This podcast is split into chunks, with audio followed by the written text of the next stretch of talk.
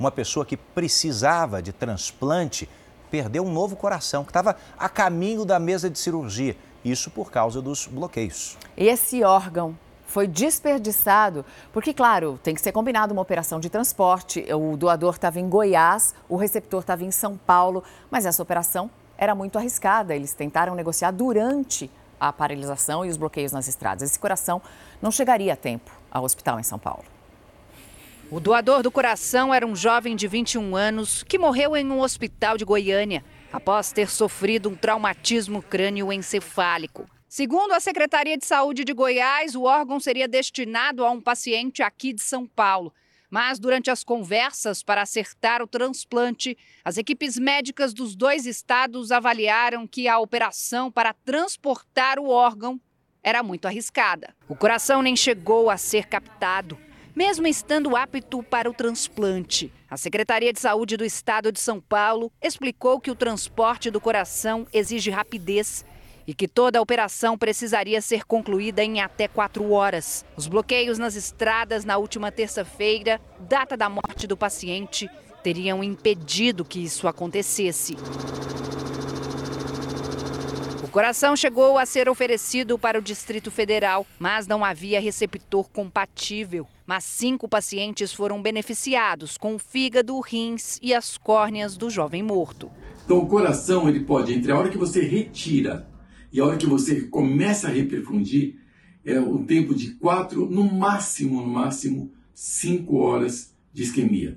Então, se nós levarmos em consideração o tempo da cirurgia da retirada, mais o tempo da cirurgia do implante e o tempo de transporte, vocês veem que esse tempo é muito curto. Outro assunto que nos preocupou nos últimos dias, né, e que a gente traz atualizações para você agora, é aquele atropelamento que deixou 17 pessoas feridas, duas em estado grave. A justiça decretou prisão preventiva do professor que estava dirigindo o carro e é, portanto, acusado de homicídio por atropelar 17 pessoas que bloqueavam a rodovia Washington Luiz. Vamos para o interior de São Paulo, até a cidade de Rio Preto, onde está o repórter Kleber Luiz, que tem todos os detalhes da investigação e da situação dos feridos. Você está em frente ao fórum, onde tudo foi debatido, né, Kleber? Bom dia. Pois é, Edu, bom dia para você e a todos que acompanham o Fala Brasil. Exatamente, a audiência de custódia foi realizada inclusive aqui no Fórum de São José do Rio Preto e esse professor de 28 anos teve a prisão em flagrante convertida em prisão preventiva. Na fundamentação da decisão, o juiz disse que a manutenção da prisão dele é essencial para a apuração correta dos fatos. Além disso, elencou que além dele possuir, é, apesar, na verdade, dele possuir emprego e residência fixos, a prisão dele também é necessária até para manter a integridade física dele. Então, portanto, ele vai permanecer enquanto as investigações continuam, ele permanece preso. Ele atropelou pelo menos 17 pessoas na rodovia Washington Luiz, em Mirassol, aqui na região noroeste do estado de São Paulo. Entre as vítimas, temos duas meninas, duas crianças, uma de 11 e outra de 12 anos, e três policiais militares. Outras duas vítimas em estado mais grave também foram trazidas aqui para o Hospital de Base de São José do Rio Preto. Até a última atualização, ontem à noite, permaneciam internadas, mas o estado de saúde é estável. Edu, Mariana. É. Obrigado, Kleber. A qualquer momento você pode voltar. Essa é uma história muito preocupante, né, Mariana? Sobretudo porque ele disse que eh, foi hostilizado pelos manifestantes, ficou com medo, acelerou para cima das pessoas, um ato inconsequente que vai ter consequências e é por isso que a gente está acompanhando isso. Daqui a pouco a gente volta a falar das manifestações em todo o Brasil. É, no meio de um tumulto, né, as emoções ficam mesmo descontroladas. Uma casa de dois andares desabou no final da madrugada. Os bombeiros estão no local ainda, hein? Eles receberam a chamada por volta das 5 horas da manhã. Eles ouviram o quê? Tem uma pessoa ali, nos escombros. É uma mulher. Eles foram até lá, conseguiram encontrá-la, retirá-la retirá a, a mulher dos escombros, mas ela não resistiu aos ferimentos. A vítima foi identificada como Maria das Graças Soares, de 64 anos. Ela era a única moradora do imóvel. Ainda não há informações sobre mais vítimas nesse desabamento que, repito, aconteceu no Rio de Janeiro. Rio Comprido é o nome do local, zona norte da cidade. E a Polícia Civil faz agora cedo uma operação atrás de integrantes do crime organizado em São Paulo. Quem acompanha é o repórter William Leite, que está no DENARC. Com as informações, William, bom dia. Quantas pessoas já foram presas? Muito bom dia, Mariana. Bom dia a todos que acompanham Fala Brasil. Dois gerentes do tráfico foram presos. Oito mandados de busca, apreensão e prisão foram cumpridos na comunidade Paraisópolis, uma comunidade que tem cerca de 100 mil pessoas. A dificuldade da polícia é que os criminosos, aqueles que tomam conta e fazem o tráfico de drogas, são avisados assim que a polícia chega e vão mudando de local. Isso dificultou um pouco o trabalho, mas a polícia prendeu dois já estão aqui no DENARC e a partir dessas informações, outras operações vão ser feitas. As buscas continuam sendo feitas na comunidade neste momento e a polícia, com o saldo de dois presos que são gerentes do tráfico e que fazem parte de uma facção criminosa aqui de São Paulo. Mariana e Eduardo. Vamos mudar de assunto agora porque a polícia inglesa está investigando a morte daquele brasileiro de 21 anos durante uma briga de gangues em Londres. Ele fazia o último trabalho do dia como entregador quando foi atropelado pelos criminosos. O sonho de viver no exterior e ter uma vida melhor trouxe Guilherme à capital inglesa. Eu mesma, como mãe, não queria que ele fosse para fora, mas ele, ele quis, optou para ir, sabe? Mas o sonho dele era de, de comprar uma casa, o sonho dele era de, de comprar o seu carrinho. Guilherme tinha 21 anos e há dois havia deixado a pequena cidade de Petrolina de Goiás, no Brasil, para tentar a vida aqui em Londres. Vivia uma rotina puxada, trabalhando até 15 horas por dia como entregador. No domingo, quando fazia a última entrega do dia, sua moto foi atingida por um carro em alta velocidade nesta rua, no bairro de Brixton, no sul de Londres, uma região conhecida pela alta taxa de criminalidade. Segundo a polícia inglesa, depois de bater na moto de Guilherme, o motorista tentou fugir a pé, mas foi morto a tiros pelo homem do segundo carro. A suspeita é de que o crime tenha sido motivado por briga entre gangues rivais. O brasileiro, que não tinha qualquer envolvimento, virou uma vítima. O rosto de Guilherme estampou vários tabloides ingleses que destacaram o entregador brasileiro morto inocentemente em acidente provocado por criminosos. Amigos e colegas de trabalho de Guilherme estão inconformados. Ele sempre foi muito atencioso, muito carinhoso com as amizades dele, foi uma grande tragédia mesmo, porque para nós ele era muito importante. Guilherme também era muito apegado à família. A mãe, que mora em Goiás, falou emocionada sobre os planos que o filho fez para o fim do ano. Ele falava da gente poder fazer uma viagem, porque eu não conheço assim uma praia, né? Ele falava assim, mãe, eu quero ir, quero levar a senhora para a praia para a gente é, divertir, a senhora conhecer. O Consulado do Brasil em Londres disse em nota que acompanha a situação e está à disposição dos familiares para prestar apoio. Um irmão de Guilherme deve vir a Londres para liberar o corpo.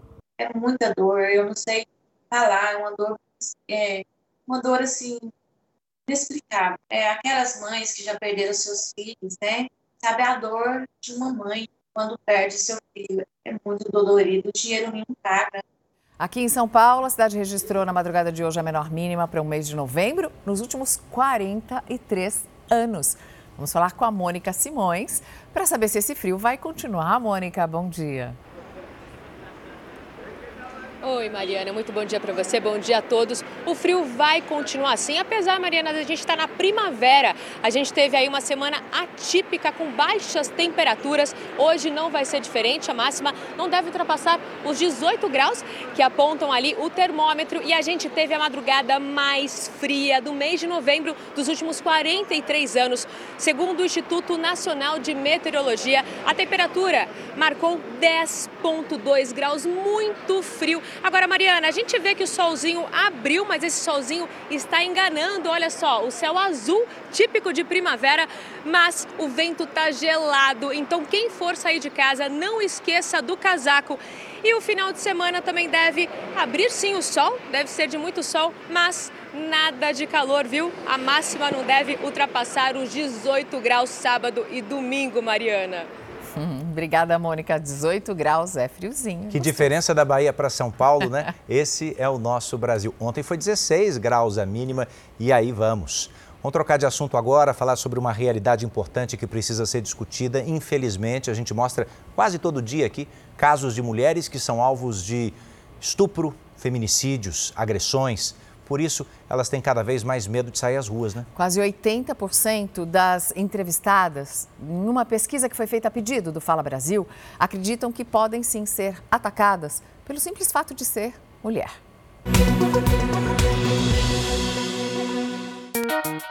Elas aceleram o passo, seguram a bolsa firme, ficam atentas a tudo o que acontece em volta. Rotina de mulheres que tentam se proteger da violência. Principalmente referente à roupa, né? Tentar bem vestida, não roupa curta, para não ter o caso de acontecer. O Instituto Real Time Big Data ouviu mil pessoas nesta semana na pesquisa encomendada pelo Fala Brasil, 78% das entrevistadas disseram acreditar que podem ser atacadas só pelo fato de serem mulheres. A mulher está numa situação de vulnerabilidade maior em relação ao homem. Ela se torna alvo fácil, de repente, para uma abordagem né, de um assalto, de uma agressão. 87% das mulheres disseram ter medo de serem roubadas. E isso reflete no comportamento. 63% nem usam bolsa para não chamar atenção. E quase 80% evitam usar o telefone celular na rua. A mulher, especificamente, além desses riscos, ela corre riscos adicionais referentes à sua sexualidade. Então, ela pode ser estuprada, ela pode ser importunada sexualmente, ela pode ser assediada, coisas que normalmente não, não, não ocorrem com o homem. Em média, no país, mais de 60% das mulheres têm medo de andar sozinhas por aí. Isso influencia diretamente na própria liberdade da mulher, no seu direito de ir e vir, no seu direito de usar o que bem quer, de falar o que bem quer. E esse medo é grande nas diferentes regiões do país. No norte, atinge 70% das mulheres. No nordeste, 66%. Na sequência, as que mais se preocupam em sair de casa sem companhia são as moradoras do Sudeste, Centro-Oeste e Sul do país. Andar, principalmente desacompanhada, é, é muito. é bem pior. Mulheres também se tornam vítimas quando estão no carro. 33% das entrevistadas na pesquisa encomendada pelo Fala Brasil disseram ter medo de dirigir. E apesar de estarem dentro de um veículo, não se sentem seguras. Sempre com muito medo. Essa região aqui também eu não gosto de vir de carro. Sempre ando assim, com dinheiro na meia e os documentos na cintura e a bolsa mais vazia. Isso dentro do carro? Dentro do carro. Então, será que existe um momento mais tranquilo para as mulheres nas ruas? 23% das entrevistadas disseram que a qualquer hora é perigoso e 66% responderam que o maior risco é à noite. Inclusive, já faz muito tempo que eu tenho recusado é, convites para sair à noite, tipo para ir para um barzinho, para um happy hour, por conta disso. No levantamento do Instituto Real Time Big Data, mais de 60% das entrevistadas admitiram que evitam compromissos e até mudam o caminho por medo, que se justifica com casos de violência próximos a elas. Além disso, muitas mulheres também já foram vítimas. Encontramos esta senhora que tinha acabado de presenciar uma tentativa de assalto a uma mulher no centro de São Paulo. Quando o rapaz passou por ela, ele só fez na, no pescoço dela, numa agilidade, mas não conseguiu pegar nada. E, e continuou como se não tivesse feito nada. A moça levou o maior susto. Com base nos boletins de ocorrência da polícia, o Fórum de Segurança Pública mostrou que no ano passado até houve uma queda nos feminicídios, que são os assassinatos de mulheres. Já os estupros aumentaram. Não é o fato de ser roubada, né? É o fato de acontecer algo, né? Mais profundo, né? Infelizmente, é, o homem se acha o dono da verdade, querer bater, querer oprimir. 84% das mulheres tomam alguns cuidados antes de sair de casa. E algumas, quando saem, arrumam um jeito de se defender por conta própria. Gente, ó, uma lapiseira dessa aqui, ó, serve como uma arma pra gente que é mulher. Se vier, eu dou de baixo pra cima, eu sinto muito. Apesar das medidas individuais de precaução, o Brasil conta com a Lei Maria da Penha contra a violência doméstica. Mas quase 90% acham que ainda faltam medidas e programas de segurança efetivas para mulheres. Agora vai se blindar, a gente se blinda e o bandido fica na rua. É complicado, né? E a entrevista completa com a presidente da Associação Brasileira dos Advogados Criminalistas, a Adriana Durso, você confere no portal r7.com/barra Fala Brasileiro. Olha, acontece agora pela manhã o velório de uma adolescente de 12 anos de idade que foi baleada durante comemorações dos resultados das eleições. Shirley Barroso está com a gente para explicar essa história. Essa garota estava internada ainda, né, Shirley? Desde domingo. Tava, tava assim, Edu. Bom dia para você, Mariana. Bom dia a todos. Ela passou por duas cirurgias e morreu após cinco dias internada. A Luana Barcelos, de 12 anos, foi uma das vítimas de um atirador que baleou cinco pessoas na noite de domingo aqui em Belo Horizonte. O Juan Newton da Luz, de 36 anos, está preso. Ele atirou contra várias pessoas que comemoravam o resultado das eleições. Pedro Henrique Dias Soares, de 28 anos, chegou a ser socorrido, mas morreu no hospital. Ele era bacharel em Direito e trabalhava como motorista de aplicativo. Com o atirador foram encontradas duas armas semiautomáticas. Na casa dele foi apreendido um rifle e muita munição. A polícia investiga a motivação desse crime. Edu, Mariana. Obrigada, Shirley, pelas informações. Desde domingo, o país se mostra muito exaltado, pessoas muito exaltadas, um país ainda dividido. A eleição já acabou, mas os protestos continuaram. Mas, felizmente, as coisas começam a voltar ao normal. Por exemplo, as viagens na rodoviária de Cuiabá já foram retomadas. Foi feito desbloqueio das estradas lá em Mato Grosso, onde ainda havia alguma resistência. Os policiais, claro, tiveram que usar bombas de efeito moral para afastar os manifestantes e desbloquear as pistas com a liberação dos últimos pontos ao longo desta última quinta-feira. A rotina em Mato Grosso vai aos poucos voltando ao normal. As linhas de transporte interestaduais e intermunicipais já voltaram a operar ainda na noite de ontem, hoje, portanto, funcionando. Durante o bloqueio das estradas, mais de 600 viagens foram canceladas. Também já não existe mais bloqueio em Mato Grosso do Sul, estado vizinho. Olha, detalhe que essa tensão toda que você vê nessas imagens ainda pode se repetir, infelizmente, no Brasil, mesmo depois de mais de 950 bloqueios desfeitos. Esse é o número divulgado pelas polícias desde segunda-feira, tá? Quase mil bloqueios já foram desmobilizados. Mas atenção, hein? Porque a notícia é dessa madrugada. O Ministério Público do Pará está pedindo o apoio da Força Nacional de Segurança para desmobilizar os últimos bloqueios ainda ativos nas estradas paraenses. Vamos até lá ao vivo. Quem fala comigo é o repórter Pedro Pessoa, que tem os detalhes. Pedro, como é que está a situação aí agora, hein? Oi, Edu. Bom dia para você. Essa solicitação acompanha o pedido feito pela Polícia Rodoviária Federal de Santarém à Superintendência da PRF aqui no Pará. Isso aconteceu após os manifestantes terem informado que não irão cumprir de forma voluntária a ordem judicial de desobstrução. Por isso, o procurador-chefe do Ministério Público Federal do Pará, Felipe de Moura Palli Silva enviou ofício ao Procurador-Geral da República, Augusto Aras, solicitando que seja reforçada ao Ministério da Justiça a necessidade do envio da Força Nacional de Segurança. De acordo com o último boletim da PRF, a BR-163 é a única do estado ainda com bloqueios e tem quatro trechos nessa situação. Edu, Mari. Muito obrigada ao Pedro. Em Manaus, os manifestantes ainda se concentram em frente à sede do Comando Militar da Amazônia. Quem tem as informações é o repórter Paulo Carneiro. Paulo, bom dia.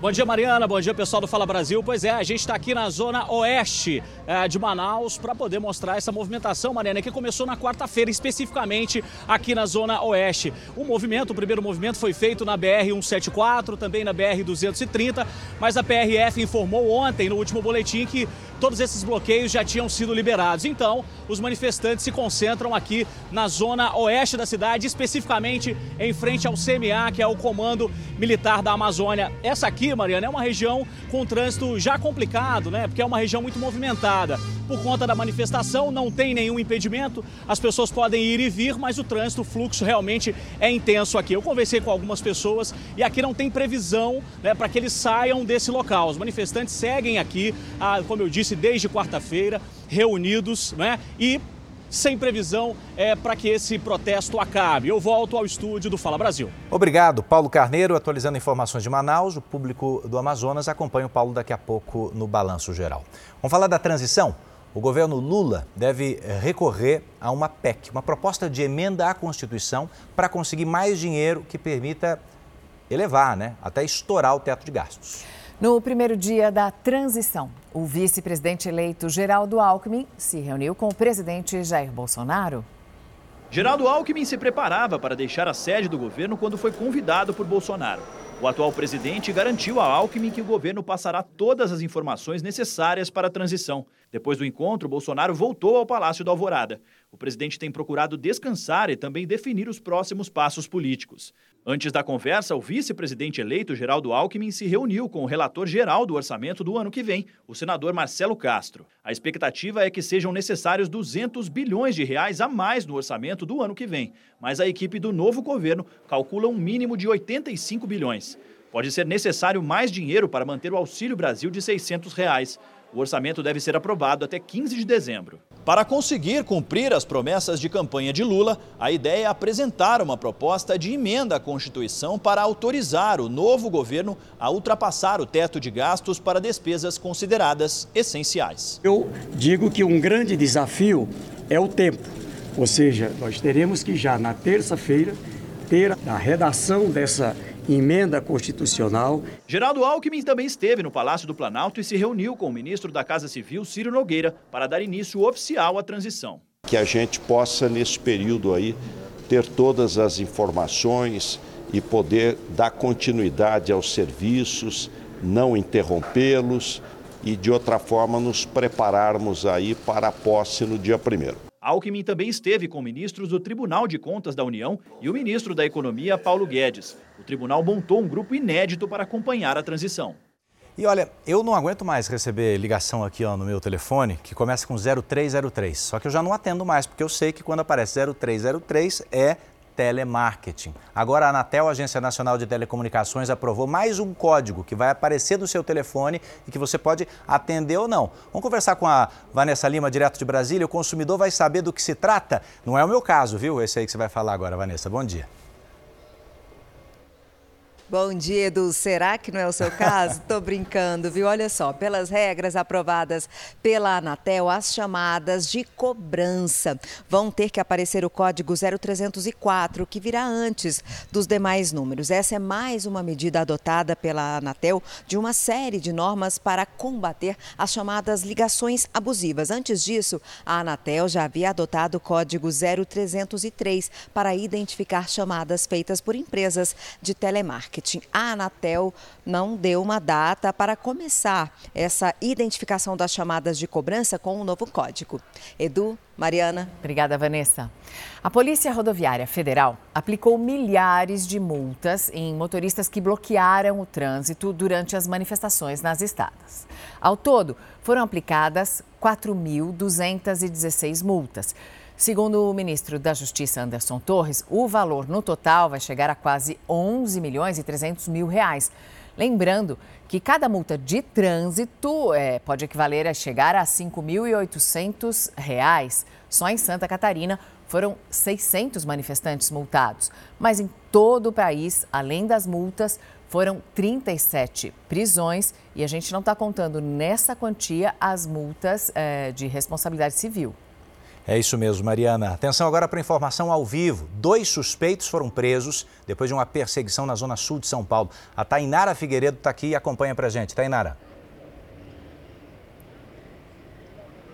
Bom dia, Edu. Bom dia a todos. Esses dois criminosos foram presos porque estavam sendo perseguidos pela Polícia Militar. Os PMs davam várias ordens de parada. Eles não obedeciam, acabaram perdendo o controle do carro e olha só, bateram neste bar. O estrago é enorme, Edu. Olha só, o veículo ficou completamente destruído e também o estabelecimento comercial que tinha acabado de abrir.